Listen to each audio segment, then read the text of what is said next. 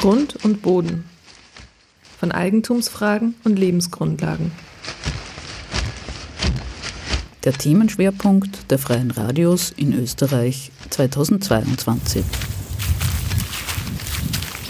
Vom 26. Oktober bis 14. November, jeweils Montag bis Freitag in deinem freien Radio.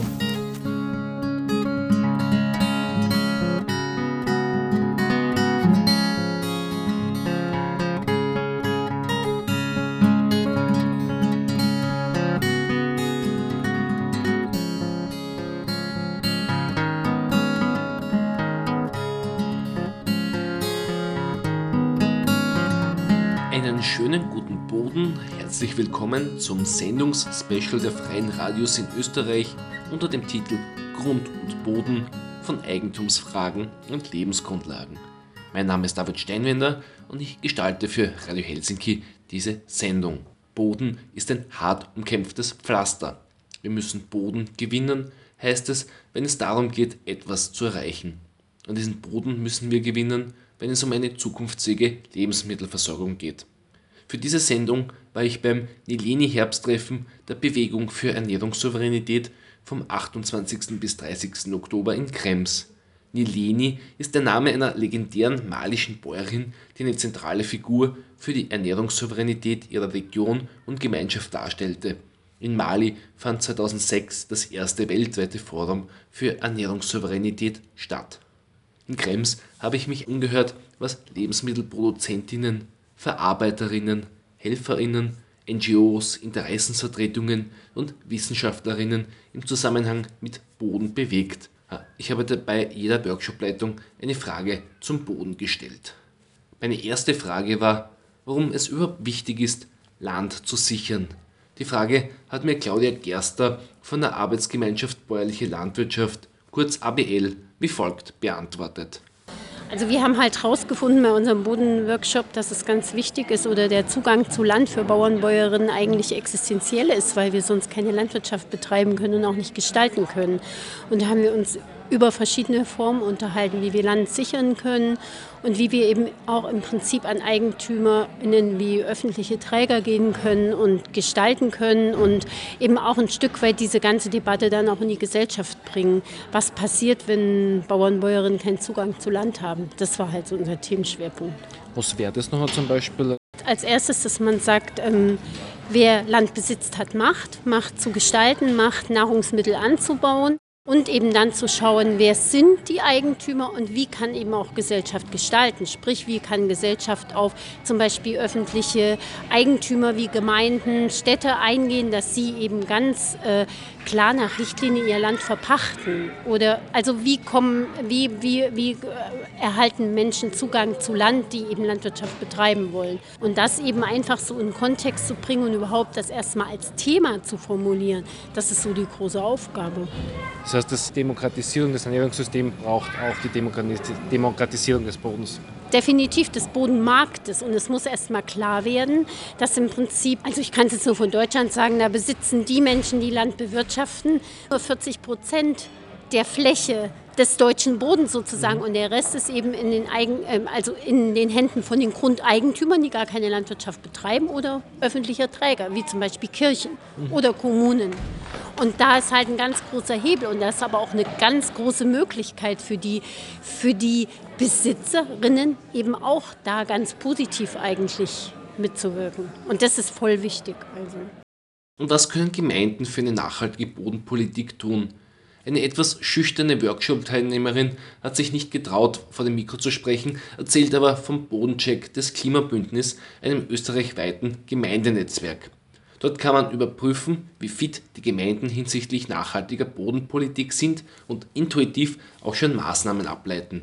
Zum Beispiel die Verpachtung von gemeindeeigenen landwirtschaftlichen Flächen, vorrangig für ökologische Landwirtschaft, oder die Förderung des Humusaufbaus. Wohl angemerkt, Derzeit verlieren wir den Boden unter unseren Füßen.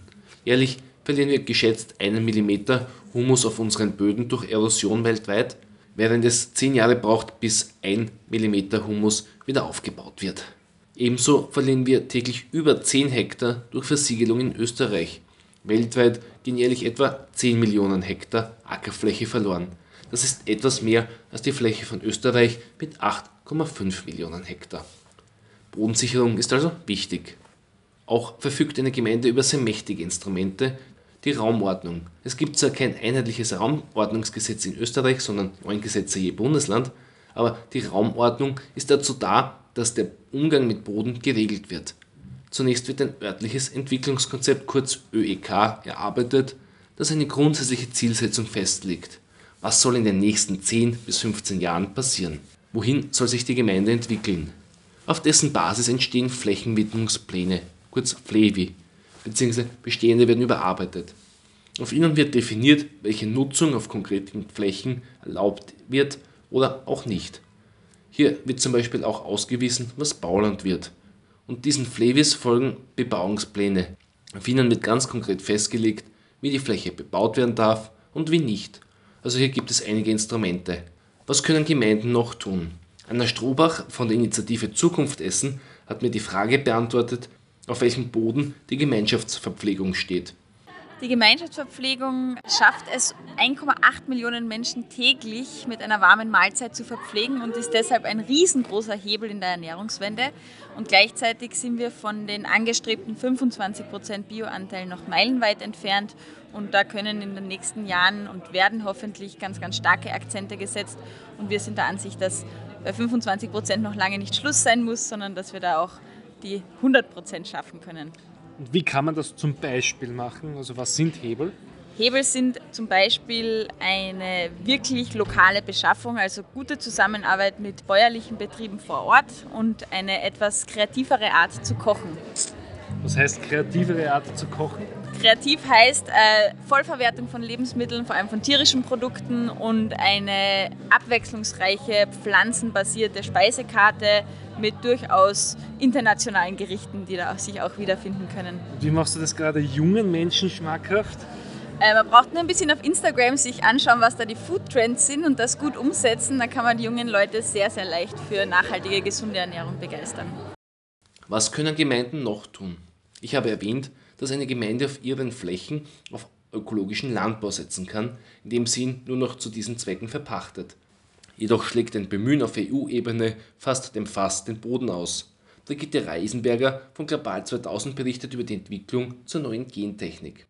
Wir haben uns mit dem Thema neue Gentechnik auseinandergesetzt, weil ja auf EU-Ebene gerade so die Tendenz ist, äh, das EU-Gentechnikrecht in der Landwirtschaft empfindlich zu, äh, aufzuweichen und da weitreichende Ausnahmen mit erleichterter Zulassung für neue Gentechnikpflanzen äh, zu, zu schaffen. Und wir haben gemeinsam Strategien überlegt, wie wir das verhindern können und um dafür zu sorgen, dass das EU-Gentechnikrecht äh, so bleibt, wie es ist, äh, weil das enorm wichtig ist, auch für zum Beispiel die Landwirtschaft äh, in Österreich, wo es äh, sehr viel Biolandwirtschaft gibt, aber es auch sehr viel gentechnikfreie Wirtschaft in der Landwirtschaft. Und das muss erhalten äh, bleiben, um an einer zukunftsfähigen Landwirtschaft weiterarbeiten zu können. Und äh, bei der konventionellen Gentechnik ist ja das meistens verbunden auch mit dem Einsatz von äh, Pestiziden etc., die den Boden verunreinigen. Spielt das auch eine Rolle bei der neuen oder bei dieser CRISPR-Gentechnik? Mhm. Also es gibt da ganz viel große Versprechungen von der Chemie- und Saatgutindustrie, neue Gentechnikpflanzen, die sagen klimafit, weniger Pestizideinsatz äh, auf den Böden. Aber wenn man sich das genauer hinter diese großen Versprechungen schaut, dann merkt man ganz schnell neue Gentechnikpflanzen. Sehr viele von denen sind äh, herbizidresistent, was heißt wiederum mittellangfristig mehr Pestizideinsatz äh, auf den Böden. Äh, die klimafitten Pflanzen sind ja ein großes Versprechen, wo ganz, ganz, ganz wenig dahinter ist, weil Landwirtschaft einfach auch anders funktioniert. Es geht bei Klima klimafitte Landwirtschaft oder zukunftsfähige Landwirtschaft auch ganz viel darum, nicht nur um die Pflanzen selber, äh, sondern auch um die Frage, wie gehen wir mit unseren Böden um, Humusaufbau, was tun wir gegen Erosion. Das sind einfach auch enorm äh, wichtige Punkte. Gentechnik spielt auch in Ländern des globalen Südens immer wieder eine Rolle. Dort, aber auch in Europa, hat der Kampf um Boden auch noch eine andere Bedeutung. Wenn Menschen infolge von Landgrabbing, bei dem Ländereien von Investoren aufgekauft werden, gegen ihren Willen oft brutal von ihrem Land verdrängt werden, werden sie ihrer Lebensgrundlagen beraubt. Auf diesen Flächen werden dann Cash Crops, die nicht für die lokale Mahlzeitensicherheit gedacht, sondern für den Export bestimmt sind, angebaut. Im Zusammenhang mit dem Verdrängen von Menschen steht auch die Klimapolitik. Mira von Stay Grounded erzählt von falschen Hoffnungen in Bezug auf die Klimaschutzbemühungen der Flugindustrie. Der Zugang zu Land und Boden wird für den vermeintlichen Klimaschutz erschwert. Bodenschutz ist also auch Klimaschutz. Es gibt viele Beispiele, die zeigen, dass Bodenschutz und Klimaschutz zusammenhängen. Die fruchtbarsten Böden Österreichs sind schon jetzt unter dem Flughafen Wien-Schwächert begraben. Und ähm, der geplante Flughafenausbau würde weitere hunderte Hektar von sehr, sehr wertvollen landwirtschaftlichen Böden versiegeln für das klimaschädlichste Mobilitätsmittel überhaupt für den Flugverkehr. Und ganz oft ähm, stellen sich da dieselben Fragen. Für wessen Profite wird was zerstört, was eigentlich unsere Lebensgrundlage schafft? Das ist mal so die eine Vernetzung. Das andere ist, dass leider die Scheinlösungen, die als Klimastrategien verkauft werden, sehr oft Land brauchen. Im Flugverkehr ist das so, dass die Klimastrategie der Flugindustrie ist, Kompensationsprojekte zu machen. Also andere anderswo sollen reduzieren, damit sie weiter wachsen können wie bisher. Das heißt aber auch, welches Land soll für diese Kompensationsprojekte herhalten. Meistens ist es dann so, dass nicht irgendwie große Holzung verhindert wird, sondern dass wieder Ökosysteme eingezäunt werden, wo eigentlich Menschen seit Jahrhunderten mit der Natur gemeinsam leben und sie auch ähm, ja, eigentlich in einer gewissen Weise auch ähm, sehr lange erhalten haben in dieser, in dieser Art und Weise. Eben oft im globalen Süden, weil das marginalisierte Gruppen sind, die man leicht von diesem Land absperren kann. Also Oder also Landgrabbing zum Beispiel. Landgrabbing, genau, für Waldschutzprojekte. Also Projekte, wo scheinbar Waldschutz betrieben wird, in Wirklichkeit werden Leute einfach ausgesperrt, indigene Gemeinschaften oder ähm, Kleinbäuerinnen, die vorher das Land bewirtschaftet haben und ein großer Konzern streift die Kredite ein. Eine andere sehr problematische Strategie sind Agrartreibstoffe. Äh, die Flugindustrie möchte das in großem Maße verwenden. Wir haben da bei Stick Grounded auch mit einer Partnerorganisation in Paraguay gerade eine Fallstudie rausgebracht zu einer der größten Raffinerien für Biokerosin, äh, die in Paraguay gebaut werden soll, in einem Land, wo kaum geflogen wird. Und die Inhaltsstoffe werden sein oder können sein Sojabohnenöl von Gamia, also ein exotischer Baum, der dort in Plantagen angepflanzt wird, oder Stoffe aus der Rinderexportindustrie. Das heißt, die grünen Lösungen, die die Flugindustrie verkaufen will, sind wieder Lösungen, die zu Landraub führen, die Ökosysteme zerstören und die in Konflikt gehen mit ähm, Erzeugung von Lebensmitteln für Leute, die sie direkt brauchen, damit andere anderswo eine privilegierte Minderheit weiterfliegen kann. Ähm, also kurz gesagt, kleinbäuerliche Landwirtschaft betreibt Klimaschutz dadurch, dass sie einfach ähm, Böden sichert und ähm, wertvolle Lebensmittel regional herstellt.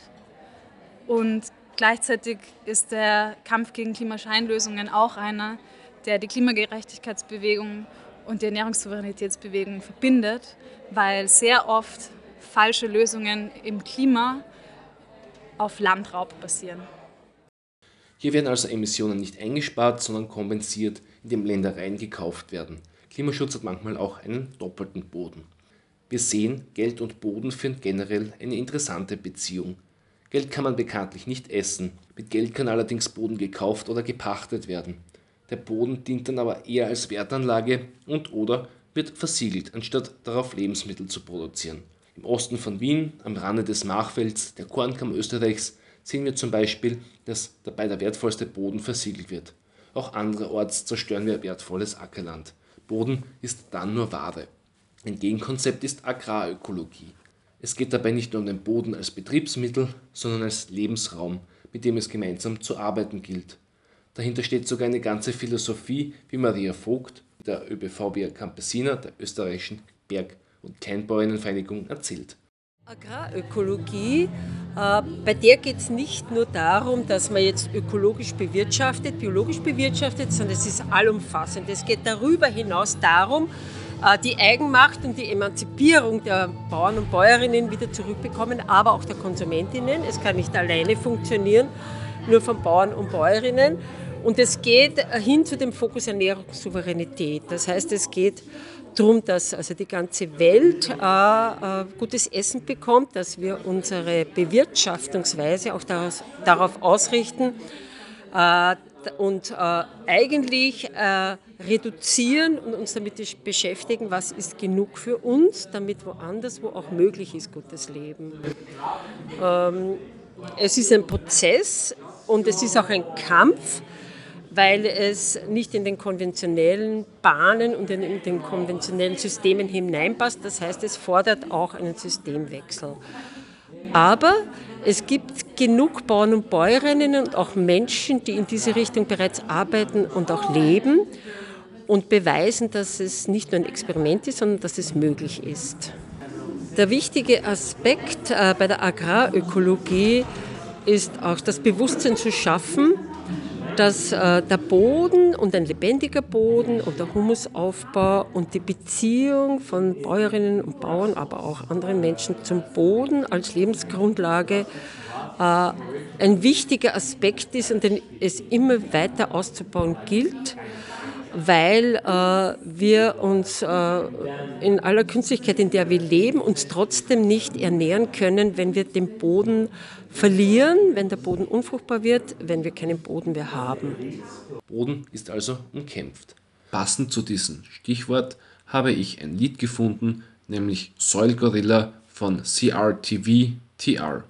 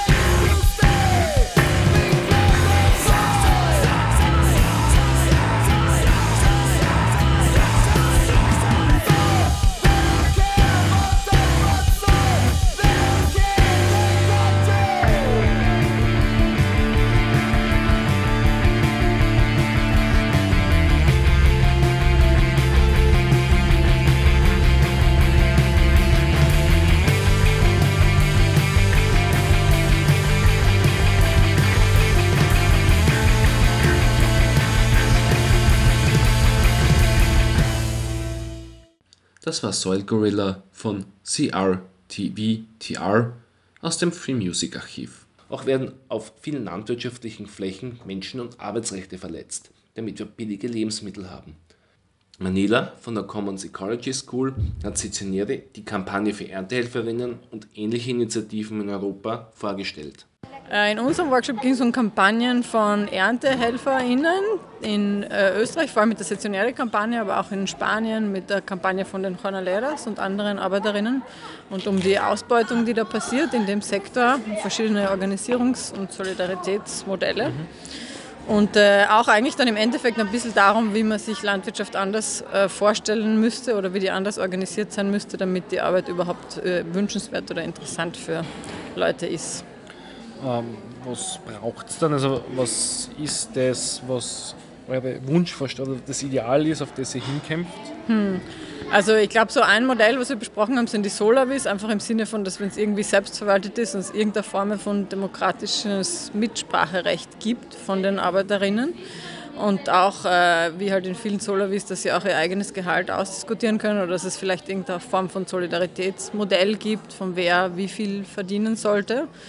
Das äh, ist irgendwie so eine Form, die es, glaube ich, so eher ein bisschen wünschenswerter macht, die Art von Arbeit zu machen, weil sie ja sehr harte Arbeit ist. Äh, das war so ein Beispiel. Das heißt, dass quasi Erntehelferinnen aufgewertet werden, wirklich zu Produzentinnen an sich in mhm. einer kollektiven, demokratisch organisierten Art und Weise. Genau, ja. Um diese Vision umzusetzen, braucht es vielleicht andere Finanzierungsmodelle. Von der Fülle an Möglichkeiten nach wie vor etwas im Unklaren, stellt Michael, ein Teilnehmer eines Workshops zum Thema, dann doch noch ein Beispiel genauer vor. Die Regionalwert AG Wien Niederösterreich möchte das irgendwie groß, im Großen und Ganzen. Ähm, Was heißt Regionalwert AG? Die Regionalwert AG äh, ist eine Aktiengesellschaft, die sich gegründet hat, die aus Aktionären besteht und möglichst so vielen Aktionären besteht, dass man damit die ganze Wertschöpfungskette vom Samen bis zum Teller denen ein gutes Leben und irgendwie ein sinnvolles äh, Sein und das gut so intelligent die einzelnen Projekte in der Region verknüpft, dass sie möglichst irgendwie geschickt eben Regionen versorgen können, lokale Restaurants, dass das irgendwie, und das Saatgut, was dafür die Bauern kriegen, die das anbauen, irgendwie, das ist alles irgendwie so, irgendwie wie so eine behütende Organisation, die da drüber steht und das Ganze geschickt koordinieren mag. Und wer sind die Aktionärinnen in dem Fall? An und für sich interessierte Kundinnen, die da, denen das ein Anliegen ist, dass äh, diese Wertschöpfungskette gewertschätzt wird und gefördert wird. Es geht auch nicht um Gewinnbildung oder so, äh, also um irgendwie Ausschüttungen, sondern es geht wirklich darum, die, die, die Basis zu fördern. Wir sehen, es wird nicht leicht. Zum Abschluss hat mich noch etwas anderes beschäftigt, nämlich die Frage, ob wir für die Lebensmittelproduktion in Zukunft überhaupt Boden brauchen. Severin Halder, ein Mitorganisator des Kompostfestivals in Münster, beantwortet mir die Frage, ob substratbasierte Lebensmittelproduktion, ob Aquaponik oder Hydroponik die Antithese zum Boden bzw. Kompost in der Lebensmittelproduktion von morgen darstellt. Oh, das ist jetzt eine Steilvorlage für die große Diskussion. Also, da würde ich ja immer sagen, ich glaube, die Hydroponik, Aquaponik kenne ich ja auch sehr stark, weil ich ja viel in diesem Bereich so urbane Gärten, viel Zeug gemacht habe. Da war das ja immer so die, die Heilsbringung, so das Versprechen, wir könnten mit Aquaponik irgendwie die, also ein bisschen so, das wäre so das System, mit dem man dann irgendwie ohne Boden und mit irgendwie den Tomatenfisch und so, weil ihr das alles kennt, diese Kreislaufwirtschaft von, von irgendwie Fischzucht und dann irgendwie den Fischkot sozusagen für die Pflanzen Nahrung benutzen und so weiter. Ähm, ich bin da so ein bisschen skeptisch, also mir fehlt also ein bisschen der Kontakt zur, zur Erde, so ein bisschen. Also sozusagen, es ist halt so, was ich kennengelernt habe in den, mit den Kleinbäuerinnen auf dieser Welt, wo ich echt vieles sehen durfte, ist natürlich einfach dieser direkte Kontakt zur Erde hat was ganz Besonderes. Staub zu Staub, Erde zu Erde und so. Also das hat halt was sehr, sehr Essentielles, dieser Kontakt mit der Erde. Und das finde ich immer sowas bei der Hydroponik und Aquaponik, das geht da halt komplett verloren. Also man kann nicht so anknüpfen an traditionelles Wissen. Ähm, das ist das eine. Das andere finde ich halt immer, was ich daran gesehen habe. Ich denke mir, es ist halt extrem ressourcenaufwendig. Das finde ich immer so. Diese Geschichte, dass das so dann dieser ganz toll ressourcenarm wäre und so. Also wenn ich mir diese, was ich gesehen habe an, an so Aquaponik-Sachen, das ist halt extrem energieintensiv. Also da ist dann immer ein, ziemliche Computer laufen da noch und weiß ich nicht was, irgendwelche Wasserpumpen und was, also was da an Energie reinlaufen muss, das ist halt nicht wie wenn ich ein Stück Erde habe und einfach einen Samen da reinstecke. und irgendwie meinen, weiß ich nicht, die Pferdekot, dann irgendwie die Pferdeäpfel da irgendwie draufschmeiß.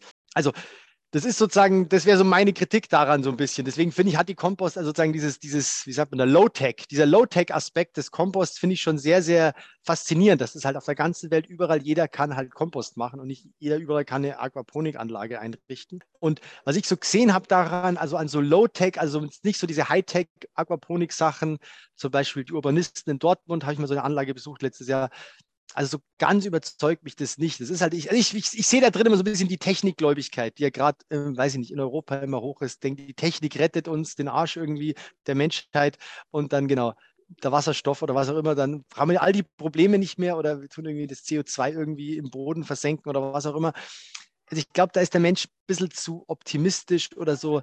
Diese Mensch-Umwelt-Verbindung ist da so ein bisschen gebrochen und die Menschen verstehen nicht, also dass man halt so ganz einfache Low-Tech-Varianten braucht. Und die sind es, glaube ich, die sich wirklich halt global durchsetzen lassen. Und das andere, ja, da bin ich ein bisschen skeptisch und ich versuche aber nicht zu technisch skeptisch zu sein, weil ich denke, da gibt es auch gute Sachen. Und würde so ein bisschen sagen, Kompost ist schon das Nonplusultra, aber ich bin noch kein Gärtner und ich möchte Kompost auch eher als so Metapher verstanden finden für, sage ich mal, was sind gute Modelle, die in der Natur funktionieren oder im Verhältnis von Mensch und Natur und die sollte man halt kopieren. Ich nehme mir von hier mit, dass der Kontakt zur Natur essentiell ist, beziehungsweise der Zugang zu natürlichen Prozessen. Wir dürfen nicht technologiegläubig sein, sondern müssen auf den Boden der Tatsachen zurückkommen. Eine weitere Maßnahme, die Gemeinden in dieser Hinsicht unterstützen können und sollen, das Anlegen und Unterhalten von Schulgärten. Das hautnahe Erleben von Natur soll am besten von klein auf zum Standard gehören. Vom Kindergarten über die Volksschule, aber auch bis zur Oberstufe und gerade auch in der Jugend, wo man vielleicht den Kontakt zur Natur verliert weil in der Pubertät andere Sachen wichtiger sind. Damit ließe sich auch der Kreis zur Vision von Anna Strohbach von der Initiative Zukunft Leben schließen. Gesundes Essen, leistbar für alle, insbesondere für Kinder. Ich konnte sehr inspirierende Gespräche führen. Es wachsen wieder viele Initiativen wie Schwammerl aus dem Boden. Diese Initiativen werden natürlich von der Bewegung für Ernährungssouveränität auch international getragen. Olcay Bingöl vom Technical Secretariat vom Nilini Europe and Central Asia bzw. dem europäischen Büro der Via Campesina hat mir Hoffnung gemacht, dass wir uns doch noch auf eine fruchtvolle Bodenzukunft freuen können. Uh, we are in the era of those crises, climate crisis, poverty, war, everything. But we are strong and we are on the fertile soils of the movements So all movements, we are now hand in hand fighting for our rights, and we will uh, start a good process, successful and strong process, and we will get over this crisis in a stronger way. There will be a Nieleni Global Forum, but we are talking about a path we are going to walk on till 2025. So in Europe, we are also going to work together. Das war die Ausgabe des Sendungsschwerpunkts der Freien Radios in Österreich unter dem Titel Grund und Boden von Eigentumsfragen und Lebensgrundlagen, die ich, David Steinwender, für Radio Helsinki gestaltet habe. Ich hoffe, ihr seid inspiriert wie ich, etwas für den Boden zu tun. Weitere Informationen und Links zu den genannten Initiativen gibt es auf der Sendungsbeschreibung von Radio Helsinki unter helsinki.at. Diese Ausgabe wird auch im Rahmen der Sendung Our Food Our Future, das Musik des guten Essens für alle, auf Radio Helsinki zu hören sein. Wer genau aufgepasst hat, wird auch viele Redewendungen um den Boden wahrgenommen haben. Schreibt gerne in den Kommentaren dazu, welche es waren. An dieser Stelle wünsche ich euch einen schönen Tag.